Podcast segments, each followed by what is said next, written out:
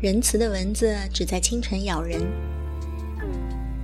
不妨碍睡眠，温和地环绕耳边，在手臂留下蚊子包，督促睡够了就起来，别赖床。这周浸泡在雨水中，购买了祛湿袋，挂在衣橱和浴室，每天观察水汽，慢慢积蓄在透明的塑料空间里。洗完澡，热气腾腾的水雾还没散去，挂着毛巾的小房间成为城市中的雨林。早上跳完健身操，洗完澡，顶着积蓄着蒸汽的脑袋出门，赶着开会去另一个城市，计划旅行去另一个城市，伴随很久没有出远门的陌生感和慌张。长久以来，对附近的越来越悠然自得，遗忘了对遥远不确定的生疏。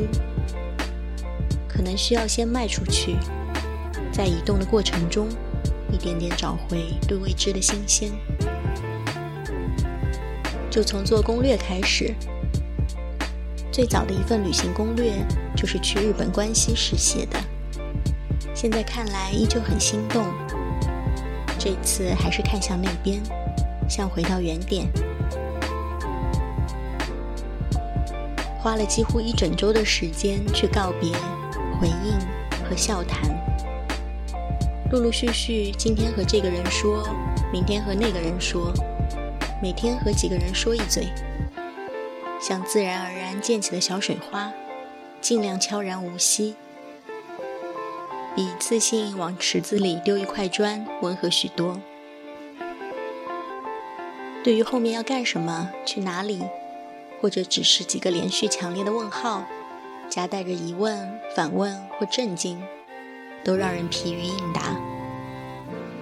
诚实的说出去放假、躺着；开玩笑的说吃闲饭、成为社会的游民。就算没有面对面。也能感觉到对方的失望和不满意，无法给到别人心里理想的答案，怎么办呢？很难为了做答卷和回答别人的问题而行动。没有撒谎和矫饰，是不想欺骗自己去画一个虚妄的计划。很抱歉没有给到一个完美答案，当然这句道歉也不是真心的，只是道义上的温和礼貌。对四十岁没有婚育计划的人来说，中断工作只是人生进程到一半的一个小选择，像是检验自己还有没有勇气去做一个选择。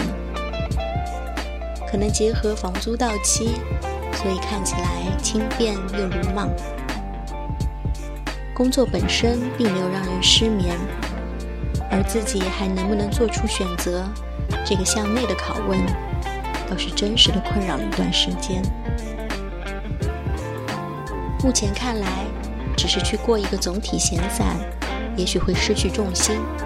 先不回答夏天过去了你要怎么办的假期，那就下一个五分钟融化时间。其实还有很久的铺垫和繁琐的交接，但此刻心情依然松弛。再见。